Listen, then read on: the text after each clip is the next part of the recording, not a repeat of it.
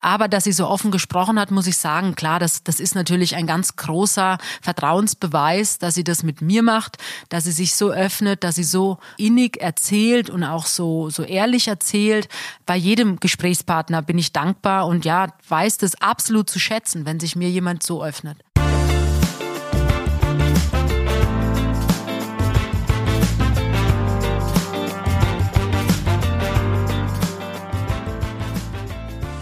Hallo und herzlich willkommen bei Bunte Menschen. Ich bin Marlene Bruckner, Journalistin bei Bunte und spreche wie jede Woche mit Tanja May, stellvertretende Chefredakteurin. Hallo Tanja. Hallo Marlene. Ja, auch diese Woche war einiges los. Es gibt viel zu erzählen. Wir haben verschiedene Themen. Du hast mit Helene Fischers zukünftigen Schwiegervater gesprochen, Günter Seitel. Und ja, ich fand das Gespräch sehr rührend und nett. Dazu kommen wir gleich, warum. Ich finde, dass es so toll zu lesen war. Außerdem hast du mit äh, der Society Lady Ute Ohofen gesprochen über den tragischen Tod ihres Mannes Mario Ohofen, der leider letztes Jahr verstorben ist. Und es war ein sehr emotionales Interview, wie ich finde. Ja, es war ja auch ein sehr emotionaler Tod. Also ich meine, Tod ist immer emotional, genau. aber wenn jemand seinen Mann verliert nach 44 Jahren Ehe äh, durch einen Verkehrsunfall mhm. von jetzt auf gleich, das ist natürlich immer doppelt tragisch, ja. Genau, da werden wir auch ausführlich drüber sprechen. Wir kommen aber erstmal zu den Themen der letzten Woche. Wir haben ja im letzten Podcast darüber gesprochen, ja, über Harry und Meghan, das Thema, das nie aufhört. Hat sich denn deine Meinung da ein bisschen geändert? Weil die Zuschriften, die wir bekommen haben für die Folge, war, dass du den Leuten aus der Seele gesprochen hast. Nein, ich bleib dabei. Also meine Meinung über dieses Paar hat sich gefestigt, jetzt noch mehr nach diesem Skandalinterview. Und ich muss leider sagen, sie drehen sich einfach nur um sich selbst. Und wenn man jetzt im Nachhinein auch die ganzen Berichte liest und natürlich gibt es auch Faktenchecks und alles. Und ich muss sagen, da ist auch so viel Blödsinn erzählt worden, muss man mal sagen. Also das fängt schon an dabei, dabei dass sie sagt, ihr, ihr Sohn hätte den Prinzentitel nicht bekommen, wohl auch wegen der Hautfarbe. Und ähm, das ist alles Quatsch. Also die Kinder von Prinzessin Prinzessin Anne haben auch keinen Prinzessin- oder Prinzentitel. Das ist einfach ganz klar geregelt, wer diese Titel bekommt. Aber das hat nichts damit zu tun, welche Hautfarbe das Kind hat oder dass Meghan vielleicht nicht gemocht wird. Und auch mit dieser Hochzeit, die ja angeblich schon drei Tage vor der Fernsehhochzeit oder vor der offiziellen Hochzeit stattgefunden haben soll, haben jetzt auch schon Mitglieder der Kirche gesagt, das stimmt gar nicht und sie wüssten gar nicht, was sie da erzählt hat. Also von daher muss ich sagen, ähm, ja, nein, ich habe leider überhaupt keine gute Meinung mehr und ich fürchte, das wird auch in diesem Leben nichts mehr mit Megan und mir. Ja, aber gerade in Amerika, finde ich, sind die Stimmen eher auf ihrer Seite, dass die Leute auch sagen, na ja, aber sie ist endlich mal mutig und sie äußert Kritik am Königshaus und sagt mal einfach, spricht den Leuten nicht nach dem Mund. Ja, ja, das stimmt. Da hast du recht. Die Amerikaner sehen das komplett anders mhm. als wir jetzt hier in Deutschland oder auch in England oder generell Europa. Die Amerikaner haben jetzt aber auch nicht wirklich das Verständnis, äh, die kennen diese Historie ja gar nicht. Die wissen gar nicht genau, was ist das eigentlich, dieses Königshaus und wie, mhm. ja, wie sind da die Regeln und wie spielt man da mit oder wie spielt eben nicht mit. Und die jubeln Megan jetzt natürlich ganz klar, weil sie eben ganz bewusst ja auch diese Knöpfe gedrückt hat, die natürlich bei den Amerikanern gut ankommen. Also da geht's mhm. natürlich äh, um das Rassismus und da geht es eben um Selbstständigkeit und das bedient sie natürlich wunderbar und deswegen wird sie bejubelt in Amerika, das stimmt. Und man darf natürlich auch nicht vergessen, Megan verfolgt ja ein Ziel. Also es heißt ja immer wieder, sie wolle irgendwann auch in die Politik einsteigen in Amerika und da macht sie das natürlich jetzt wunderbar. Also auch, dass sie mit Oprah spricht mhm. und was sie spricht, vor allem wie sie sich inszeniert, das ist all das, was die Amerikaner ja toll finden. Also das hat man ja jetzt auch im letzten Wahlkampf wieder gesehen mhm. oder in den Wahlkämpfen davor und Meghan macht es natürlich auch sehr geschickt. Sie ist ja auch im Umfeld von Kamala Harris, also der Vizepräsidentin. Michelle Obama gehört zum Freundinnenkreis ja. von Oprah. Also das ist ja alles diese, diese Power-Frauen, die sich da ähm, zusammengetan haben, was ja natürlich, das finde ich wirklich großartig, muss ich sagen. Also die beiden Frauen, äh, Michelle Obama und Kamala Harris, mhm. die finde ich wirklich toll. Und großartig und habe jetzt auch gerade die Biografie gelesen von Kamala Harris. Mhm. Sehr, sehr spannend, empfehlenswert auf jeden Fall. Aber da will sie eben hin.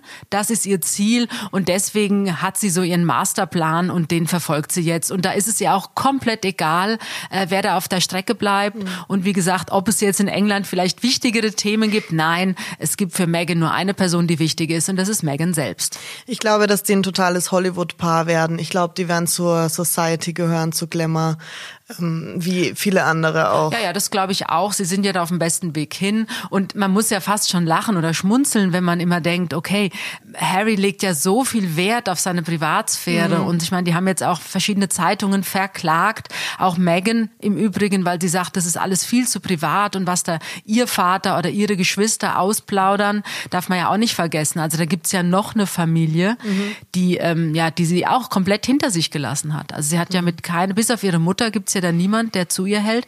Aber nein, sie sagte immer, Privatsphäre ist ihr so wichtig. Und jetzt setzt sie sich zu Oprah und spricht vor einem Millionenpublikum über das aller, aller, aller Privateste, mhm. nämlich die Familie. Also ich finde, das passt halt vorne und hinten nicht zusammen, was die beiden von sich geben. Ja, es ist schwierig. Es sind zwei Meinungen, die ich finde, es ist mir zu viel Schwarz-Weiß-Denken bei diesem Thema. Ja, die einen finden es gut, die anderen ganz schrecklich, aber wir werden sehen, was daraus kommt und wie es weitergeht für die zwei. Ich bin gespannt. Ich glaube, wir werden Ich denke, sie werden uns ja daran teilhaben lassen. Sie werden uns teilhaben. Also auch wenn sie Fall. die Öffentlichkeit ja eigentlich nicht suchen, aber ich denke, wir werden es mitbekommen und wir werden natürlich darüber berichten. Genau. Tanja, du warst letztens im Zug unterwegs und hast das Deutsche Bahnmagazin gelesen und da war ein tolles Interview mit Mark Forster drin und du hast ja schon ganz viel zu Mark Forster auch recherchiert, auch zu Lena Meyer-Landrut.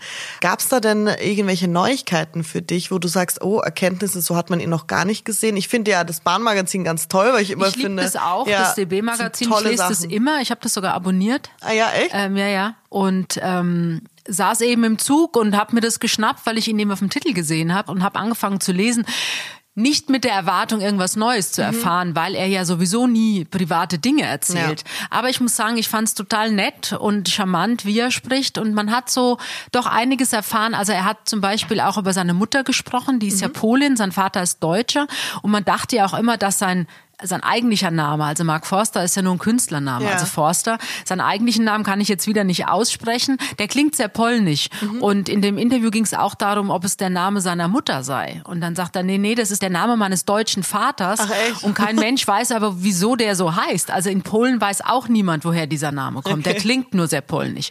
Er spricht über seine Kindheit in der Pfalz. Er ist ja in Kaiserslautern aufgewachsen. Und er spricht, wie ich finde, ganz liebenswert über seine Mama. Mhm. Also er erzählt eine sehr süße Geschichte Geschichte. Und zwar sagt er, ähm, ja, er ist sehr eng mit ihr. Also seine Mama, er nennt es so, meine Mama, sie spinnt ein okay. bisschen. Und mhm. dann fragt ihm die Kollegin vom DB-Magazin nach, was er dann damit meint.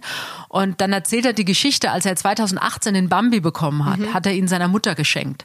Und seine Mutter hat dann verschiedene Essen arrangiert, also wo der Freundeskreis, Verwandtschaft durfte dann ja. zum Essen kommen und durfte dann an diesem Bambi vorbeigehen, durfte ihn anfassen.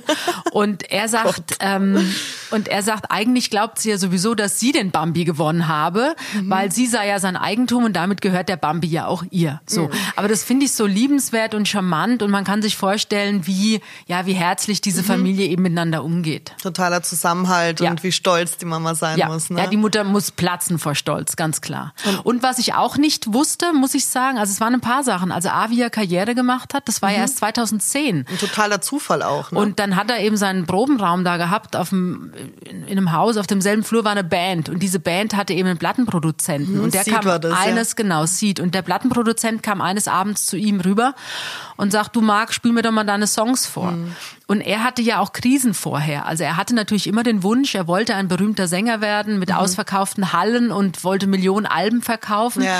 Aber irgendwann hat er gemerkt, hm, das ist doch schwierig und das wird wahrscheinlich nichts mehr. Ich bin ja auch schon zu alt. Er war ja schon 28, mhm. als er Karriere machte oder als es anfing. Auch selten tatsächlich ja. ne, in dem Alter. Und dann kam eben dieser Plattenproduzent und dann hat er sein erstes Album bekommen. Und weil eben dieser Plattenproduzent sich auch seinen schwierigen Nachnamen nicht merken mhm. konnte und dieser Probenraum in der Forsterstraße Straße war. Und dann hat er ja. ihn eingespeichert im Handy unter Mark Forster. Und so ist dieser Name entstanden. Wusste ich auch nicht. Ja, das ist für mich so ein klassischer Fall von, das Leben fügt sich so, wie es sich fügen soll, ne? Passt bei ihm. Ja, aber ja. er hatte Krisen. Also er ist auch den Jakobsweg gegangen und er hat so gehadert mit sich. Er hat ja auch Jura studiert, das hat er dann abgebrochen, mhm. hat aber tatsächlich sein BWL-Studium zu Ende geführt. Und, ähm, aber sein Traum war eben immer, immer, immer Musiker zu werden. Und diesen Traum lebt er jetzt. Mhm. Sein zweiter Traum ist natürlich Familie. Also man liest so zwischen den Zeilen, wie wichtig ihm Familie schon immer war. Ja, und dann kam Lena und jetzt haben sie einen kleinen Sohn und das ist ist natürlich, ja, freut man sich für die drei. Ja, es ist ein tolles Paar. Die Fans wollen natürlich alles über die zwei wissen. Ich denke auch, dass sie eventuell mal in Zukunft ein bisschen mehr sprechen würden oder ihren Fans zeigen, hey, hier sind wir, wir sind eine kleine Familie. Ich glaube, da warten ganz viele schon drauf. Naja, die verstecken sich ja nicht. Also es gibt Fotos auch, wo man Marc und Lena mit dem Baby sieht, mhm. mit dem Kinderwagen sieht. Da war auch Lenas Mama neulich dabei. Ähm, wir haben das jetzt bewusst nicht gedruckt, weil man muss denen natürlich auch so ein bisschen Raum für sich lassen. Aber wie gesagt, die gehen spazieren in Berlin, man sieht die. Also die verstecken sich nicht. Mhm. Tanja, wir kommen zum nächsten Thema, nämlich du hast mit Günter Seidel gesprochen. Das ist der Vater von Thomas Seidel, der Freund von Helene Fischer. Ja, also mhm. wir haben diese Geschichte jetzt bewusst gemacht in Bunte, weil ähm, der Papa von dem Thomas, der redet ja immer wieder mit Journalisten. Mhm. Und ähm, wir hatten ja auch eine Geschichte gemacht und letztes Jahr schon und dann hat er behauptet, er habe nie gesprochen. Also das mhm. sagt er dann immer. Also und ich fand es nur so so witzig, weil jetzt in dieser einen Woche, also ich habe mit ihm gesprochen mhm. und dann gab es noch zwei weitere freie Journalisten, die auch mit ihm gesprochen mhm. haben. Und das ist ja dann auch dokumentiert auf Band und ich hatte dann das das Interview vorliegen eben und fand es einfach nur so witzig, dass er immer sagt, er redet ja eigentlich nie genau. mit der Presse, aber natürlich redet er und er redet viel mit der mhm. Presse und er redet eigentlich seit 2018 immer wieder mit der Presse und witzigerweise auch immer mit den gleichen Journalisten. Okay. Und deswegen haben wir jetzt diese Geschichte gemacht, so nach dem Motto, naja, der Papa redet ja eben doch. Mhm. Aber er sagt ja ganz liebe, liebenswerte Sachen. Also mhm. es ist ja nichts Schlimmes, was er sagt, aber trotzdem, ich glaube, dass Helene und Thomas es trotzdem nicht gerne sehen, ähm, die wollen ja einfach nicht, dass irgendwas aus ihrem Privatleben nach außen ja. dringt. Und ähm, ja, ich bin gespannt, wie der Papa und der Thomas sich darüber jetzt unterhalten werden, über diese Geschichten. Aber das kann ich irgendwie auch nicht nachvollziehen. Also warum, also Helene und Thomas werden ja schon ganz oft gesagt, Papa, bitte, ne, red nicht mit den Journalisten, lass es aber. Tausend Prozent sagen ja. die das immer wieder zu ihm. Das hat er uns ja auch schon erzählt. Also er hat ja letztes Jahr im Bunte gesagt, dass die beiden da überhaupt nicht happy sind. Und was und glaubst du, warum er es trotzdem dann macht? Ich weiß. Einfach weil er ein redseliger. Ist ein netter Mann. Also mhm. ähm, es ist ein sympathischer Mann. Ich habe ja auch mit ihm gesprochen und ähm, ja, wahrscheinlich ist er dann doch stolz auf Thomas und natürlich auch Helene und er hat ja jetzt auch in dem einen Interview, also es gibt ja wie gesagt drei verschiedene, ich zitiere jetzt aus zweien. Mhm. Also ich habe mit ihm gesprochen, dann gibt's noch einen freien Journalisten, der mit ihm gesprochen hat und da hat er auch ganz nett erzählt, dass er Helene schon immer toll fand. Also mhm. auch, ähm, weil er ist ja selbst Turner und der Thomas ist ja auch Turner und Akrobat und mhm. deswegen ist das natürlich in der Familie Seitel ein sehr wichtiges Thema und er hat Helene dann schon wahrgenommen als Künstlerin und fand sie vor allem, also A, ihre Musik, aber fand auch ihre Bühnenshows wohl ganz toll. Mhm. Ja, und dann kann man sich vorstellen, klar, 2018 und plötzlich ist Helene die Lebensgefährtin oder Freundin seines Sohnes und die sitzt dann halt bei den Seitels morgens am Frühstückstisch. Mhm. Also das musst du als normaler Mensch auch erstmal verkraften, ist ganz klar. Und ähm, aber da redet er ganz positiv und liebenswert eben drüber über diese beiden, also auch das Verhältnis. Er sagt, das Verhältnis mit Thomas und Helene sei gut. Und er hat zum Glück bei sich im Haus unter der unterm Dach gibt's eine kleine Wohnung. Mhm. Und wenn die dann mal da sind, dann können die da auch die Tür zumachen. Und da sagt er so ganz nett, naja, da stören die mich nicht und ich störe die aber auch nicht. Mhm. So, also wie eine normale Familie eben. Und du hast ihm auch sein Hessisch gelassen. Das fand ich sehr gut. Ah, ich habe dem so ein bisschen sein Hessisch gelassen, weil ich bin ja selbst Hessen, ja. gell? Und nein, und ähm, ja es ist einfach sympathisch. Und da kommt man rüber dann beim Lesen, finde ich. Dann merkt man auch richtig, wie die Person ist, wenn man ihm den Dialekt lässt. Ne? Genau. Ja, sehr schön. Und ja, was er auch gesagt hat, ich fand es interessant, er spricht mit Thomas nicht über seine Hochzeitspläne, nicht über Babypläne, so das weiß er alles nicht, hat er gesagt. Naja, ich könnte mir vorstellen, der Thomas sagt ihm das bewusst ja. nicht, weil der natürlich keine Lust hat, dass das irgendwie ausgeplaudert wird. Also ich glaube, dass er schon gerne wüsste, was da los ist, aber er sagt, er wisse das gar nicht und mhm. deswegen kann er dazu auch gar nichts sagen. Mhm. Ähm, weil ich fand es auch interessant, mir ist ja damals aufgefallen, letztes Jahr war ja das Richtfest an dem mhm. Haus, das die jetzt hier bauen in Bayern. Und da waren Helenes Eltern da, aber der Vater von Thomas ähm, und dessen Lebensgefährtin waren eben nicht da. Mhm. Und auch darüber spricht er jetzt und er sagt, naja, A hat das gar nicht gewusst, also der Thomas hat ihm das gar nicht erzählt mhm. und B, das wären ja doch 450 Kilometer mit dem Auto und das sei ihm sowieso zu weit und er wäre ja nicht einfach nur wegen einem Richtfest da jetzt mhm. nach Bayern gefahren. So. Und wohl deshalb, weil der Thomas das wohl gewusst habe, hätte er ihm das wohl gar nicht erzählt. Mhm. Ich glaube, es muss wirklich total komisch sein, wenn auf einmal so ein Superstar in, in deine Familie kommt. Also ich stelle es mir vor, wenn meine Schwester jetzt mit einem totalen Superstar zusammen wäre, klar, wie soll man da reagieren? Ne? Also wie du sagst, am besten natürlich ganz normal, ja, genau. weil ähm, das sind ja auch, ich sage immer, das sind ja alles nur Menschen. Also Klar. Also wenn die Show vorbei ist, ähm, die Lampen, die Lichter gehen aus und dann sind die ja oft sehr, sehr einsam. Mhm. Das ist ja eben dieses Problem, was Künstler oft haben, dass die natürlich von den Fans bejubelt mhm. und gefeiert werden und wenn sie dann da im Hotelzimmer alleine sitzen oder zu Hause eben im Wohnzimmer, da ist da niemand und deswegen mhm. Ähm, sagen ja alle Stars, dass es für sie einfach schön ist und äh, wichtig ist, dass man mit ihnen ganz, ganz normal umgeht. Mhm, aber wenn man dann spazieren geht oder so und dann sind da überall Paparazzis oder man kann nicht normal ins Restaurant gehen. Ich glaube, das musst du ausblenden, wenn du ja, auf dem Level bist, weil sonst kannst du ja eigentlich gar nichts mehr machen. Und natürlich guckt immer irgendjemand guckt dich an, wenn du im Supermarkt an der Kasse stehst oder im Restaurant sitzt. Aber ich glaube, irgendwann musst du es einfach annehmen und sagen, mhm. okay, das sind ja auch meine Fans, ja. die machen mich ja auch erst zu dem Superstar, weil die meine Alben kaufen, Klar. die gehen in meine Konzerte. Also deswegen, wenn man sich so ganz abschottet, finde ich es auch nicht fair eben den Fans gegenüber. Ich glaube, man muss versuchen, einfach den goldenen Mittelweg zu finden. Und ich meine, das machen Helene und Thomas ja auch. Mhm. Also es gibt ja immer wieder auch mal ja, Aufnahmen, wo man die dann sieht, wenn sie spazieren gehen oder wenn sie eben im Restaurant sitzen. Oder Thomas ist ja ganz oft auch an der Supermarktkasse. Ich glaube, das macht Helene weniger. Mhm. Aber die versuchen schon da ganz normal eben zu leben. Mhm. Ja, vollkommen zu Recht. Ne? Also würde ich ja auch probieren. Tanja, wir kommen jetzt zu einem sehr traurigen Thema. Du hast ein Interview geführt mit Society Lady Ute Ohofen. Sie hat nämlich ihren Mann verloren, Mario Ohofen, letzten Herbst, am 31. Oktober 2020. Was ist da passiert?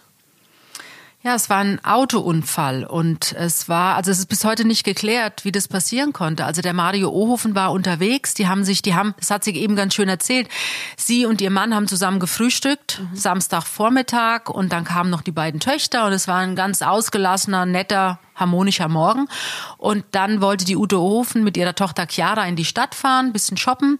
Und ihr Mann hatte eine Verabredung in Mönchengladbach und mhm. ist dann eben losgefahren um Viertel vor eins mit dem Auto.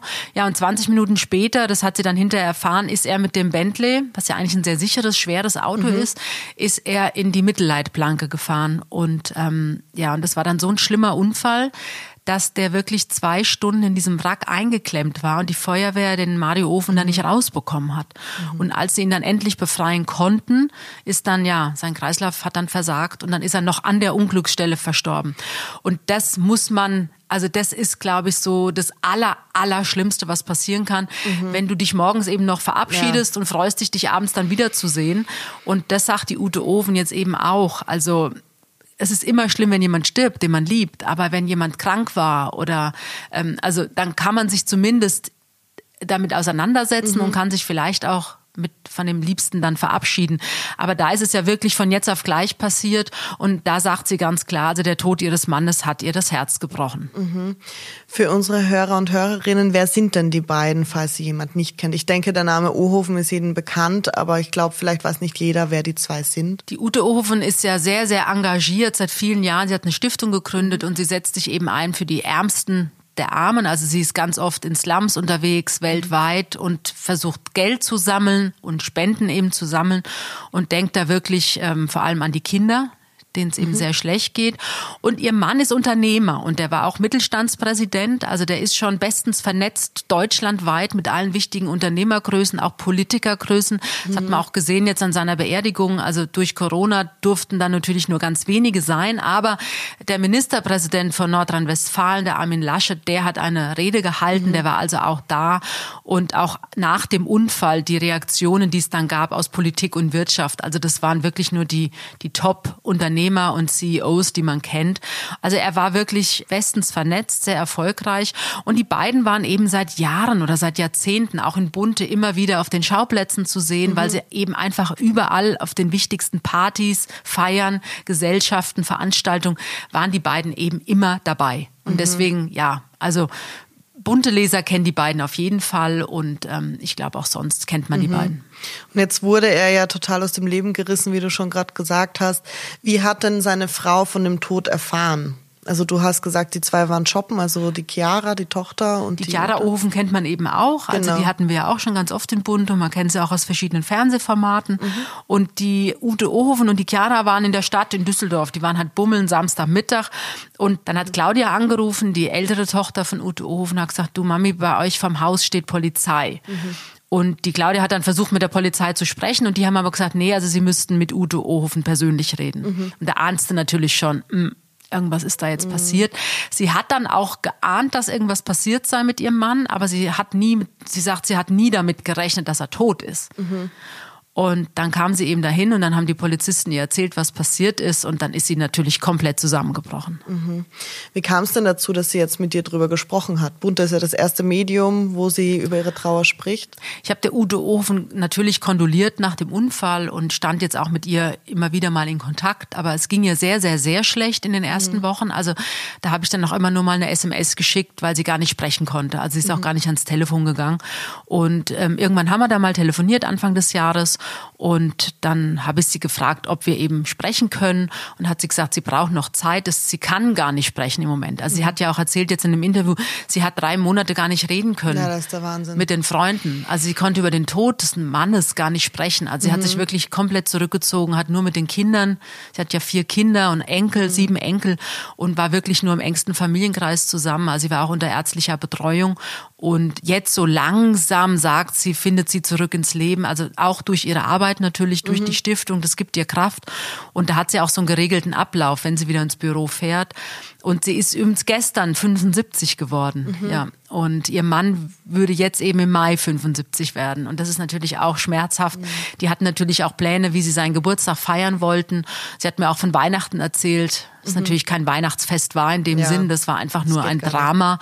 Und sie sagt auch, jedes Wochenende raubt ihr wieder aufs Neue die Energie und die Kraft. Also jeder Samstag ist für sie ganz, ganz schlimm, weil jeder Samstag ist für sie einfach der Tag, an dem ihr Mann verunglückt ist und an dem ihr Mann gestorben ist. Mhm, Sie sagt auch, dass sie jede Minute durchgeht von Samstags so nach dem Motto, da ist das passiert, da ist das passiert. Das ist natürlich schon hart.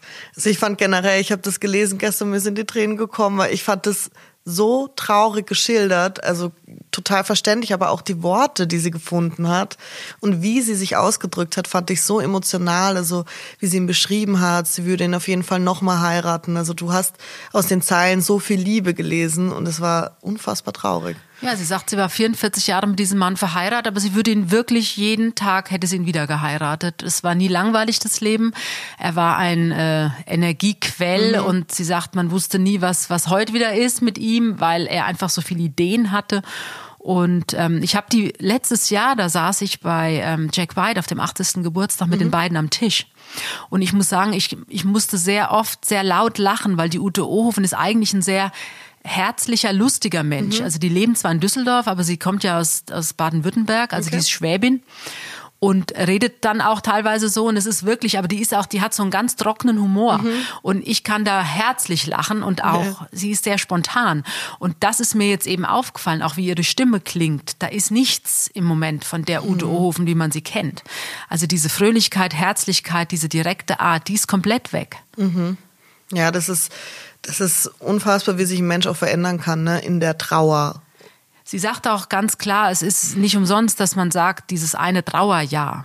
Also, dass man ein Jahr Zeit braucht, dass man überhaupt aus diesem Schock rauskommt. Sie ist noch mittendrin in diesem Schock, das wird auch klar beim Gespräch. Sie ist auch ganz viel am Grab. Und sie und die Kinder haben jetzt auch einen ganz tollen Grabstein wohl entworfen. Der wird aber so in drei, vier Monaten, wird der dann erst aufgestellt auf dem Friedhof. Aber sie sitzt da ganz oft und sie redet mit ihrem Mann. Und sie hat auch zu Hause, hat sie so einen kleinen Altar aufgebaut mit Fotos und Kerzen. Und da sitzt sie. Also jeden Morgen ihren ersten Cappuccino, den trinkt sie da an dem Altar und dann erzählt sie ihrem Mann. Und auch abends, bevor sie ins Bett geht, erzählt sie ihm von dem Tag. Und das braucht sie. Sie sagt, es kann jetzt sein, dass viele Leute denken, ich, ich habe sie nicht mehr alle.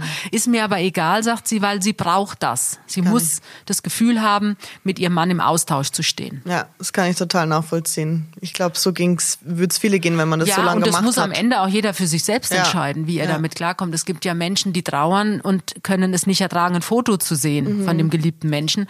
Sie auch, ja. Hat ganz bewusst Fotos aufgestellt und sie redet natürlich auch mit den Kindern dauernd über den Vater, über den geliebten Mann. Und natürlich, klar, sie zermartern sich das Hirn, was da passiert ist. Also mhm. man ähm, weiß ja nicht, ob er geblendet wurde. Er wurde obduziert, von daher weiß man, dass er keinen Herzinfarkt hatte. Mhm. Also es war alles organisch, war okay. Äh, sie sagt, es war ein sonniger Tag mhm. und es kann sein, er wurde geblendet. Es kann sein, es war ja, was runtergefallen, aufgehoben. Kurz nicht, man weiß, man nicht, weiß ne? es nicht. Aber mhm. natürlich zermartert sie sich und auch die Kinder das Hirn, was ist da passiert an diesem 31. Mhm. Oktober. Hat sich dann doch gewundert, wie offen sie war, weil sie hat ja dir sogar erzählt, dass sie ihn nochmal gesehen hat. Also dass sie die Leiche ihres Mannes tatsächlich gesehen hat. Sie wollte nicht, dass er obduziert wird. Okay. Aber das muss man machen nach so einem Unfall, einfach ja. um zu klären, was da passiert ist. Aber sie sagt, es war ihr innigster, dringendster Wunsch. Sie musste zu ihrem Mann. Also mhm. sie musste dahin, sie musste sich verabschieden und sie war auf alles eingestellt. Sie wusste ja nicht, wie er aussieht. Ja. Also nach so einem Unfall ja, kann ja auch sein, dass das Gesicht total entstellt mhm. ist oder wie auch immer. Es klingt jetzt hart, aber so hat sie es auch erzählt. Aber sie sagt, er sah wunderschön aus. Mhm. Also man sah im Gesicht nicht, was passiert war. Mhm. Ja, eine sehr starke Frau, wie ich finde. Tolles Interview. Wie ging es dir danach? Musstest du wahrscheinlich auch erstmal sacken lassen, dann so den Tag über.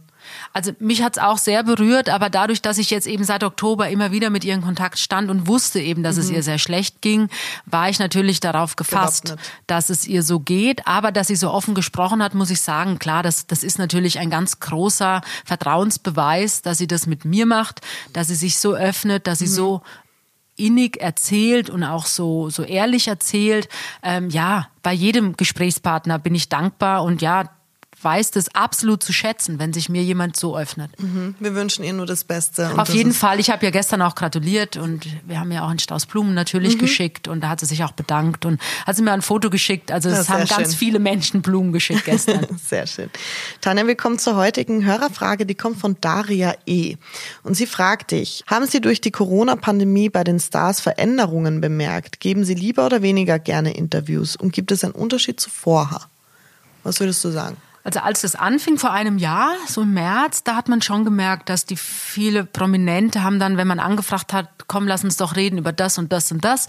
Und dann haben die gesagt, ah, das geht doch jetzt nicht mhm. und jetzt ist doch Corona und das ist doch jetzt viel wichtiger und dann kann ich doch jetzt nicht über meine Ehe reden oder über mein Buch oder mhm. dass ich ein neues Sofa zu Hause habe. So. Ja. Also das hat man schon gemerkt, dass da am Anfang so Berührungsängste waren. Das ging aber dann im Sommer, würde ich sagen, ist es dann genau gekippt. Mhm. Ähm, da haben dann die Leute schon gemerkt, dass man auch ein bisschen Ablenkung braucht. Also genau. das, glaube ich, geht ja jedem von uns so. Ja. Ich gucke mir natürlich die Nachrichtensendung an, ich lese jeden Morgen die Tageszeitung, ich lese den Spiegel, das ist ganz klar. Also ich will informiert sein. Mhm was passiert, wie ist der aktuelle Stand mit Corona, vor allem jetzt natürlich, was ist mit dem Impfstoff, mhm. wann bin ich dran, wie, wie läuft es da alles.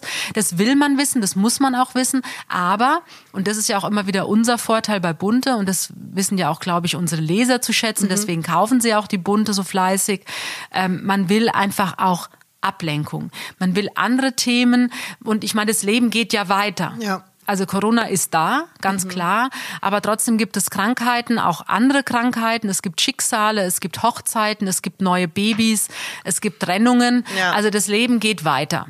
Und darüber reden die Promis jetzt auch wieder mit uns. Mhm, ich habe auch das Gefühl, also gerade wie du sagst, ja. am Anfang sehr scheu, ja. sehr zurückhaltend. Ja. Und jetzt ja, wie es bei uns allen ist. Ne? Also wie, wie, es gehört ja gerade zum Alltag und zum Leben und man muss weitermachen. Genau, und, und das ist eben, das versuchen wir natürlich jede Woche auch zu bedienen in Bunte, dass man eben ja das, das Leben mhm. darstellt. Und genau. ab und zu haben wir ja auch ein Corona-Thema, aber ja. eben auch nicht zu viel, weil wie gesagt, dafür gibt's ja die Tageszeitung, die Nachrichtensendung. Die Bunte soll ablenken. Genau. Ja, so eine kleine, wir sagen ja immer, eine bunte Lesen ist so eine kleine, ja, so eine kleine Auszeit, hm, so eine Pause. Stunde, genau, mal aus dem Alltag zurücktreten und eben zu gucken, was passiert denn sonst bei den Menschen auf der Welt. Habt ihr weitere Fragen? Schreibt gerne buntemenschen.podcast.gmail.com.